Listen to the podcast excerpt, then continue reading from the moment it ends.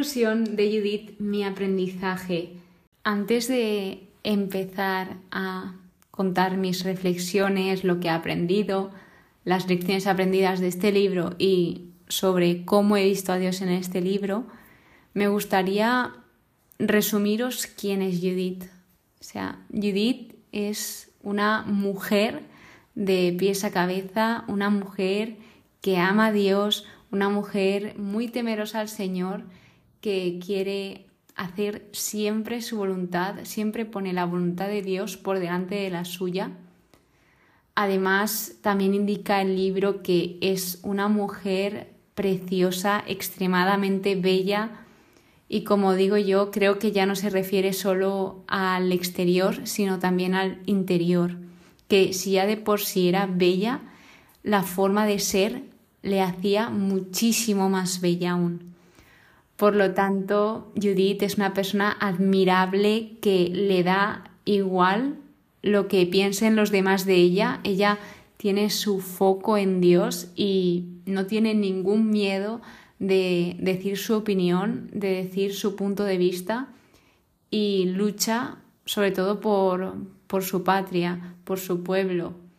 Así que la verdad que Judith me ha dado muchas lecciones a lo largo de este libro y algo importante que no he dicho es que ella cuando veía una prueba no lo veía como algo malo, sino lo veía como una oportunidad. A ella le llegó esta prueba tan difícil que estaba pasando el pueblo de Israel y les dijo a todos, esto miremoslo como una gran oportunidad, como una forma de acercarnos al Señor a través de esta prueba. Así que dicho esto, empiezo con cómo he visto a Dios en este libro o cómo se le ha descrito. Tenemos que Dios es atento, que te escucha, Dios es justo, no le gusta la injusticia, la detesta. Dios es todopoderoso, Dios es único, no hay otro Dios fuera de Él. Dios es misericordioso, te perdona independientemente de lo que hayas hecho, Él tiene una paciencia y al final somos todos humanos y cometemos errores, entonces no creas que Dios no te va a perdonar algo porque no hay nada imposible para Dios. Dios es creador, es eterno. Dios es grande, glorioso, admirable e insuperable. Un Dios exterminador de guerras. Dios nos guía, Dios está con nosotros, Dios está contigo. Dios envía a personas a tu vida y remarco también mujeres. No solo enviaba profetas hombres, sino que no importaba, enviaba tanto hombres como mujeres. Él enviaba personas y este libro también lo destaca, que las mujeres también pueden ser instrumentos del Señor. Habla de que es el Dios de los humildes, de los pequeños, que no importa lo que tengas, Él te va a amar igual. Dios usa a las personas como instrumento. Si se dejan, ojo, que esto no lo he dicho, si tú no quieres que Dios te use, si tú no quieres conocer a Dios, Él va a respetar siempre tu decisión, porque lo primero que Dios nos da es la libertad y eso Dios lo respeta muchísimo. Por eso hay algo que me llamó mucho la atención en una reflexión de estos días, estoy grabando esto en cuaresma, que dice que Dios habla en el silencio porque Él no quiere controlar nuestras decisiones, Él quiere que seamos libres. Entonces, lo que Él quiere es saber quién le busca. Es decir, cuando tú quieres algo, pues si yo quiero hablar con Dios, me voy al silencio para escucharlo, porque dice que Dios susurra para que tú busques esos momentos con Él. Dios castiga para corregir, para prevenir. Él nunca lo hace de mala voluntad, sino Él usa tus errores para convertirlos en lecciones y aprendizajes y seguramente para que el día de mañana tú ayudes a personas que están pasando por una situación muy parecida a la tuya. y que sepan que no están solos y que hay muchas personas que ya han pasado por ello, que están pasando por ello y que seguramente otras pasarán por eso. Continuando, Dios tiene poder para proteger y aniquilar. Antes de comenzar con las reflexiones, os digo de las formas que se ha llamado a Dios en este libro. Sobre todo, la que más destaca es Señor Omnipotente, que es equivalente a todopoderoso, es decir, que todo lo puede. Dios es omnipotente, Señor omnipotente. Señor de los cielos y de la tierra, Creador de las aguas, Rey de toda tu creación, Yahvé, Dios de toda fuerza y poder.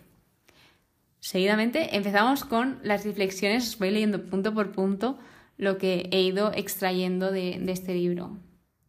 Empezamos por tentar y poner a prueba a Dios no está bien.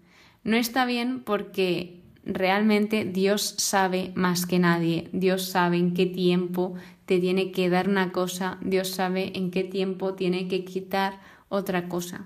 Entonces, ¿tú quién eres para decirle a Dios lo que debe hacer y lo que no? ¿Quién somos nosotros para meterle esas pisas a Dios? Me incluyo la primera en este pack porque muchas veces está esa tentación de meter prisa, de quiero esto ya, ya, ya, pero Dios me ha demostrado a lo largo de pues esta relación que tengo con Él, de, desde mi conversión, que Él sabe cuándo hacer las cosas y que sus tiempos son perfectos. Así que si estás esperando por algo, sigue orando y sigue viviendo el día de hoy. No solo te focalices en eso, sino sigue viviendo y ya pasará, no te preocupes. Y esto lo enlazo con no somos dioses. En este libro se ve ese egocentrismo que tiene el rey Nabucodonosor y que al final esto no, no, le, no le es bueno porque está lleno de ira, de mala leche, por así decirlo. No está bien, él no es feliz. O sea, él, él quiere que todo el mundo lo alabe a él, él se cree un dios y al final no consigue estar bien con él mismo. Qué importante, qué importante es reaccionar y prepararse, porque esto llevará a buenos resultados. Y nos lo ha enseñado muy bien el pueblo de Israel, cómo ellos reaccionaron ante la situación que estaba pasando y se prepararon. Esto lo enlazo con la unidad, porque gracias a esa unión que tenían todos, pudieron prepararse bien y hacer piña, ser todos uno. Luego continuamos con que si hay un momento difícil, ora, reza, pídele al Señor. Es lo mejor que se puede hacer. También se habla sobre el ayuno, se habla sobre marcar la diferencia Holofernes, el jefe del ejército, se quedó impactado de ver cómo todos los pueblos sí que se habían rendido, pero el pueblo de Israel tenía algo diferente, no se había rendido. Entonces, ¿qué estaba pasando aquí? Entonces él vio esa diferencia, sé diferente, porque te aseguro que te irá todo muchísimo mejor y estarás mucho mejor contigo mismo. Saber a quién te enfrentas hacerte preguntas. Cuando Holofernes se enteró de esto, él quería conocer contra quién se enfrentaba y él se hizo preguntas. Esto lo hizo muy bien porque hizo preguntas muy estratégicas que pues le llevaron a conocer más quiénes eran los israelitas. Ahora viene una pregunta y es ¿cómo reaccionas cuando escuchas la verdad?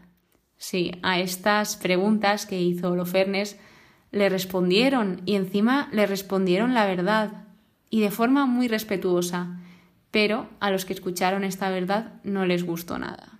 Entonces, sé que la verdad escuece, sé que la verdad puede doler, pero siempre es lo mejor. Otras cosas que vemos es cómo la persona que explicó esto, la verdad, no era creyente, él no era judío, él no seguía al Dios de Israel, tenía otras creencias y aún así temía al Dios de Israel, porque los pueblos de alrededor y creo que también los lejanos se daban cuenta del poder que tenía el Dios de Israel, de cómo nunca abandonaba su pueblo y de todas las cosas buenas que había hecho. Por lo tanto, seguimos con acoger al prójimo, acoger al extranjero. Cuando Agior dijo esa verdad, los israelitas, en lugar de rechazarlo por no creer en lo mismo que él, hicieron todo lo contrario, lo acogieron, le dieron comida, le dieron bebida, todo lo que necesitaba, le dieron una casa donde poder dormir y alojarse.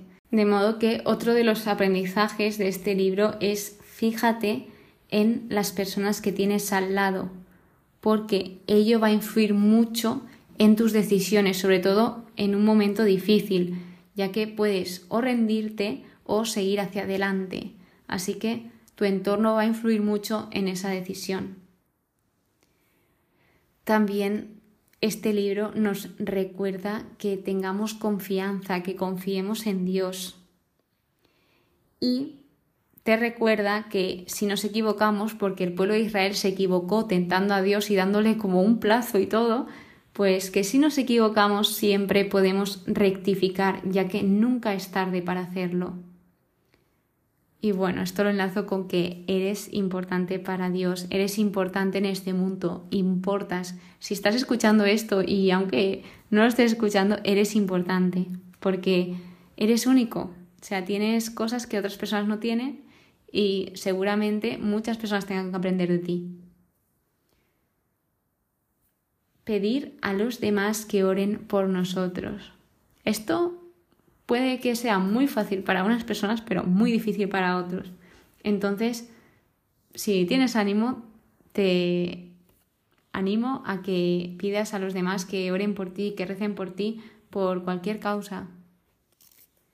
No decir algunas cosas hasta que se cumplen. Judy tenía ese plan, ese plan con Dios, ese proyecto, y hasta que no se cumplió no dijo nada y todo salió a la perfección.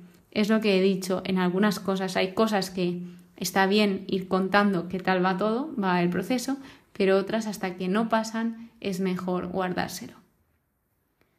El poder de las palabras. Aquí Judith en su oración pedía astucia en sus palabras y esto me impactó porque al final las palabras tienen poder para dar vida y para destruir. Ojo ahí, ¿eh? Bueno, con Judith, como os he comentado antes, vemos un ejemplo de una mujer de Dios y también lo que destacaría de este libro es cómo hablan de Judith. La verdad, no se sabe el autor, he estado investigando, pero me parece tan bonito la forma en que hablan de ella, las palabras que usan. O sea, es impresionante cómo hablan de, de esa mujer, de Judith. También los efectos del alcohol. Es decir, que hice esa pregunta para que reflexionaseis si creéis que el alcohol da libertad o no. Porque el alcohol llevó a la perdición a los enemigos. Porque ellos se emborracharon, ellos acabaron muy mal, porque realmente no tenían conciencia y Judith, pues, gracias a eso, ganó. Entonces, otra de las cosas es, si Dios conmigo, ¿quién contra mí? En este libro deja muy claro que quienes tienen muy buena relación con Dios, quien confían en el Señor, quien esperan en el Señor, ¿quién contra ellos? Mira este pueblo. Israel estaba pues con un ánimo muy bajo, muy bajo, pero ellos seguían orando, seguían ayunando y todos los enemigos cayeron. Y luego, por último, vemos una conversión, la conversión de Agior, esta persona que no creía en Dios o por lo menos que él había sido educado en otros dioses y gracias a ver lo que hizo en Judith, lo que hizo con él, o sea, tuvo su testimonio, pues gracias a eso él empezó a creer en el Dios de Israel y se convirtió y empezó a ser judío. Entonces, eso ha sido el libro de Judith, todo lo que me ha dejado aprendizaje. La verdad es que es una locura. Os recomiendo muchísimo que leáis este libro porque es precioso como, habla de la mujer. Y nada, estoy muy contenta de haber acabado otro libro más, el siguiente capítulo empezamos otra mujer que es Esther. Tengo muchísimas ganas y pues ahí estamos. Continuamos con la temporada 2 y nos vemos en el siguiente episodio. Muchísimas gracias por estar ahí, muchísimas gracias por escucharme. Que tengas muy buen día y que Dios te bendiga.